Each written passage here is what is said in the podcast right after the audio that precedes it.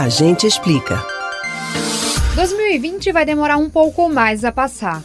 Mas calma, é que esse ano é bissexto, tem 366 dias. É o dia 29 de fevereiro.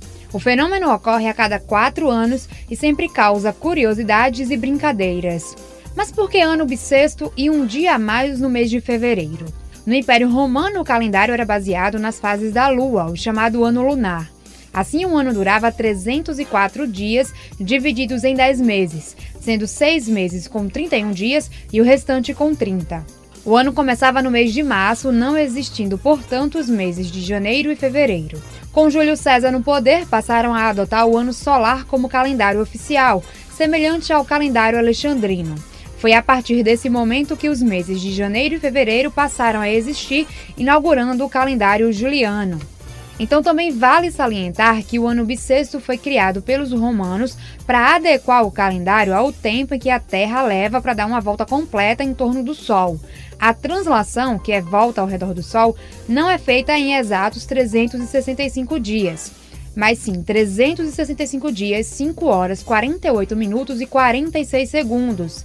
Essa fração de tempo é arredondada para 6 horas e é compensada no ano bissexto, já que 6 horas em 4 anos são 24 horas, ou seja, mais um dia. E o dia escolhido foi 29 de fevereiro porque é auge do inverno no hemisfério norte e verão no hemisfério sul. E apesar de 29 de fevereiro ser mais um episódio que os demais dias do calendário, as pessoas nascidas nessa data devem ter o dia exato na certidão de nascimento, feita a partir da declaração de nascido vivo, emitida por um profissional de saúde responsável ou pelo acompanhante da gestação, do parto ou do recém-nascido, inscrito no Cadastro Nacional de Estabelecimentos de Saúde. A DNV deverá conter nome e sobrenome, sexo, dia, mês, ano, hora e o município de nascimento. Se essa data for alterada, é falsidade ideológica.